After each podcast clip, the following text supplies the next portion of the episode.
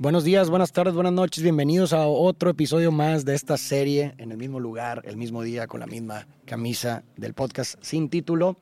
Espero que hayan disfrutado los demás episodios de esta miniserie. El día de hoy vamos a hablar de un tema sumamente interesante que creo que es algo que a muchos nos ha tocado vivir, es algo universal, que es el perdón. Y para hablar del perdón voy a hacer primero una deconstrucción derridiana. Me voy a ir a la etimología de la palabra para entonces poder definir lo que es y lo que no es el perdón. Derrida sugiere, de entrada, que lo único que merece perdón es lo imperdonable. Ay, caray, es una frase muy poderosa, pero antes de que se asusten, vamos a explicarla para saber cómo llegamos a esa cita de que lo único que merece perdón o lo único perdonable es lo imperdonable. Lo único que amerita perdón es lo imperdonable. Ahí va. Para llegar a esta cita que hace Derrida, descompone desde su etimología la palabra perdón. La palabra perdón se compone de dos partes, pre y donare. La palabra per, o la parte, el prefijo per, se hace referencia a, algo que perdura con el tiempo, algo que no tiene vigencia, algo que es infinito. Y donare hace referencia a una donación, y una donación es algo que se entrega sin condiciones. No existe ninguna, no hay ninguna condición para efectuarse. No necesita nada del otro para efectuarse. Entonces, en este sentido, podemos agarrar dos características fundamentales del perdón, desde su etimología, que es algo sin vigencia, algo infinito, algo imprescriptible y algo incondicional, algo que no necesita nada del otro para efectuarse. Entonces, bajo estas dos características del perdón, podemos entonces empezar a definir qué no es perdón. Entonces, en este sentido, perdón no es decir, hoy te perdono, pero mañana no. O te perdono, pero te lo sigo restregando en la cara. Eso no es perdón. ¿Por qué? Porque atenta contra la característica imprescriptible. Hay una vigencia. O sea, cuando realmente se perdona, hay una permanencia del perdón. Y por otro lado, tampoco puedes, el perdón no es tampoco decir, oye, te perdono siempre y cuando te arrepientas. O te perdono siempre y cuando hagas esto. No, porque eso sería una negociación, eso sería una compensación. No es perdón. Ahí hay una condición de por medio para efectuarse. Entonces, estas dos partes atentan contra las características imprescriptible e incondicional del perdón. Entonces, en este sentido, si vemos la frase de Derrida tiene mucho sentido. Lo único entonces perdonable es lo imperdonable. ¿Y por qué? Porque el resentimiento surge cuando las expectativas que nosotros tenemos del mundo no coinciden con la realidad. Cuando nosotros esperamos que las otras personas actúen de cierta forma y de pronto actúan de, otra forma. Entonces, si solamente estuviera eh, dispuesto a perdonar lo que yo considero perdonable, entonces no hay nada que perdonar. ¿Por qué? Porque ya era algo que predispuestamente está diciendo, ah, esto sí lo perdono y eso no. Eso de entrada ya es una condición y por otro lado es algo que no necesariamente genera un resentimiento porque no contraria las expectativas de lo que tú consideras que es perdonable o no. Entonces no hay nada que perdonar. Si solamente estaría dispuesto a perdonar, a perdonar lo perdonable, no hay nada que perdonar. ¿Por qué? Porque está dentro de mi expectativa de lo que yo espero que los otros me puedan hacer. En este sentido, lo único que genera el resentimiento, lo único que produce esta parálisis, este, este dolor dentro de uno, es cuando el otro, o los otros, o uno mismo hace algo que nunca pensaste que podía hacer. Que hace algo que escapa por completo las expectativas de lo que tú consideras perdonable o no. Entonces, en este sentido, hace mucho sentido. Lo único que merece perdón es lo imperdonable, aquello que nunca pensaste que podías perdonar. Porque solamente aquello que nunca pensaste que podías perdonar es lo que te carcome por dentro. Solamente aquello. Y por eso el perdón es algo sumamente difícil, terriblemente difícil. Y muchas veces también el perdón se confunde. Vamos a continuar con eh, con estas definiciones de lo que no es el perdón. Muchas veces el, perdón se confunde, como lo vimos anteriormente, con una negociación, con una compensación. Te perdono siempre y cuando cambies tu conducta. O te perdono siempre y cuando me des algo a cambio. Pues esa es una negociación, eso no es perdón. Es una compensación. Hay una condición también de por medio. También se confunde muchas veces el perdón con reconciliarse. El perdón no tiene, no, no necesariamente es reconciliación.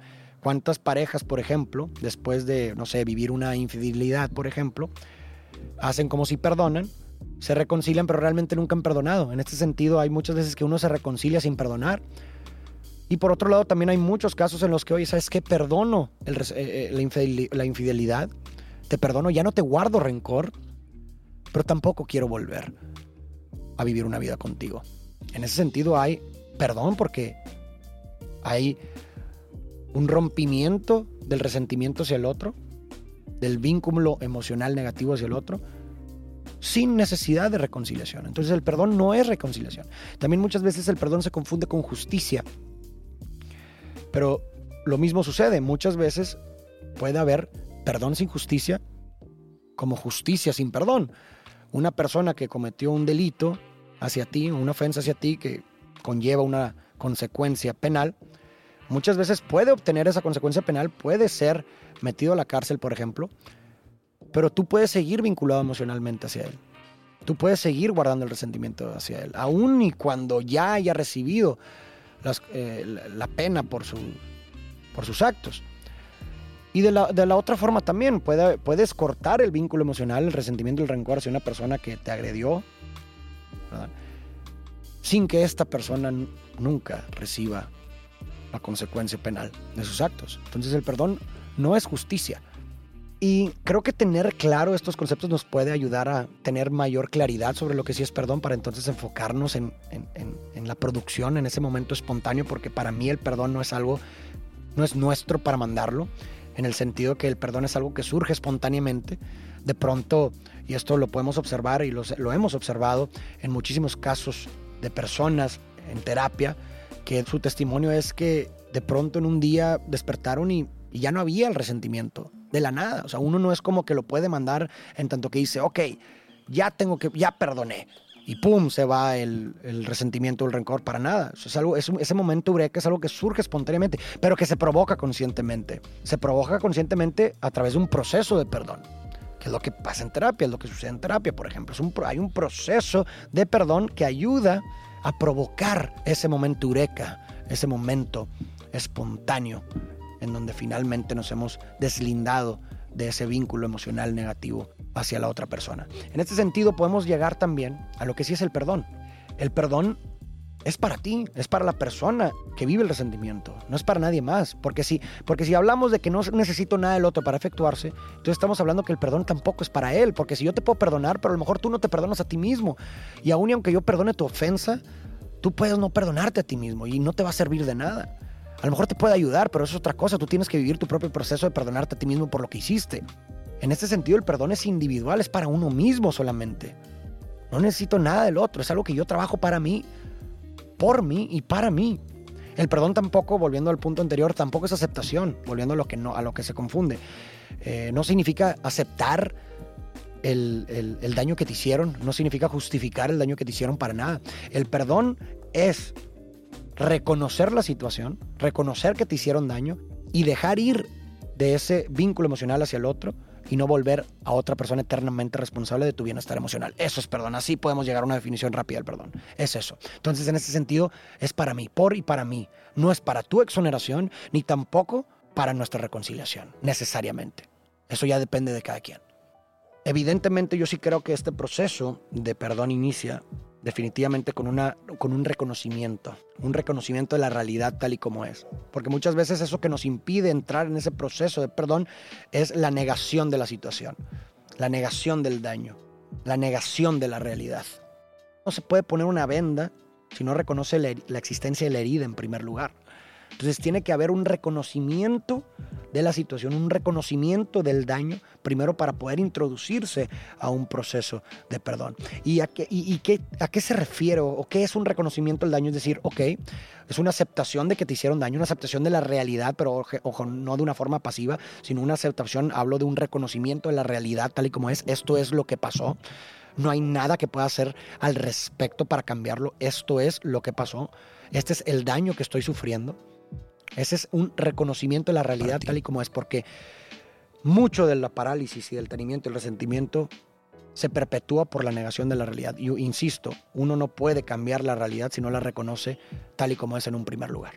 es un primer paso fundamental. Y muchas veces volvemos a lo mismo, si hablamos del perdón como lo que perdona lo imperdonable, entonces también el reconocimiento, pudiéramos decir lo mismo, el reconocimiento es reconocer lo irreconocible, lo inaceptable, aquello que, aquella realidad que nunca pensaste que podía ser. Y muchas veces es el reconocimiento de lo insoportablemente doloroso, de lo que nunca pudiste o dimensionabas, lo que nunca dimensionaste que otra persona podía hacer.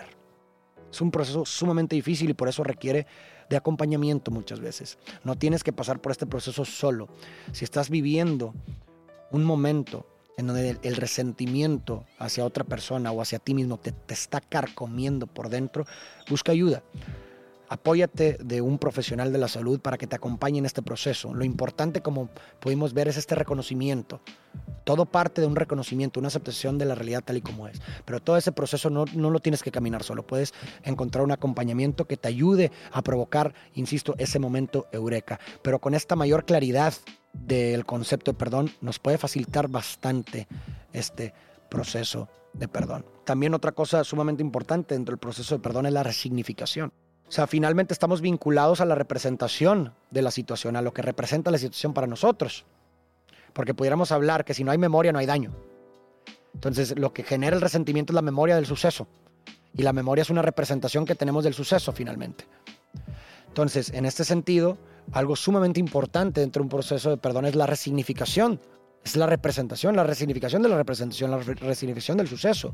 Poder mirar, poder dar una lectura una relectura a los sucesos de tal forma en la que es una nueva narrativa le pueda hacer mucho más justicia o mucho más sentido a tu caminar, que te pueda servir de una mejor forma en tu caminar, construirle un sentido al pasado para que te pueda ser útil en tu caminar. Y volvemos, volvemos a lo mismo, muchas veces este recuento o sumergirse a estos sucesos del pasado puede ser sumamente difícil, por eso insisto en el acompañamiento porque por ti solo puede ser sumamente difícil y te puede generar mucho, mucho dolor tener que explorar las experiencias del pasado que te, que te están carcomiendo por dentro. Pero es sumamente importante esa navegación, porque ahí en esa representación es lo que constantemente te está carcomiendo por dentro, es donde surge el resentimiento ante la representación que tienes en el momento presente de los sucesos. Se requiere también de mucha compasión al otro por su propio sufrimiento. Muchas veces las personas pues bueno, todas tienen una historia y muchas veces las cosas que nos hacen las personas no son personales y son simplemente producto de su historia. Y ojo, esto no justifica para nada su actuar, pero nos ayuda a explicar muchas veces su conducta. Y cuando las cosas se vuelven menos personales, también nos ayuda a incrementar nuestra compasión hacia el otro, hacia su, su propio sufrimiento. Hay, una, hay un cuento breve que me gusta mucho, creo que es oriental, en donde, una, en donde un monje zen le, le dice a su alumno, si yo te aviento una piedra, ¿con quién te vas a enojar? ¿Con la piedra o conmigo? Y la persona contesta, pues contigo porque tú lanzaste la piedra. Y entonces el, el, maestro le dice, lo mismo pasa, entonces ¿por qué con las personas no te enojas con su dolor? Si finalmente en muchas ocasiones el dolor es lo que prácticamente empujó, es su propio dolor es lo que empuja a la persona a actuar de cierta forma.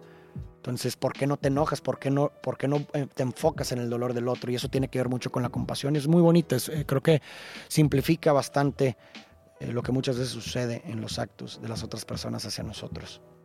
Muchas veces es el propio dolor de la persona lo que se traduce en las conductas que tienen hacia nosotros. Y volvemos a lo mismo, esto no es para justificar, para dar ninguna conducta, simplemente para tratar de entender y explicarla y de esa forma poder incrementar un poco nuestra compasión, porque la compasión también es fundamental en un proceso de perdón.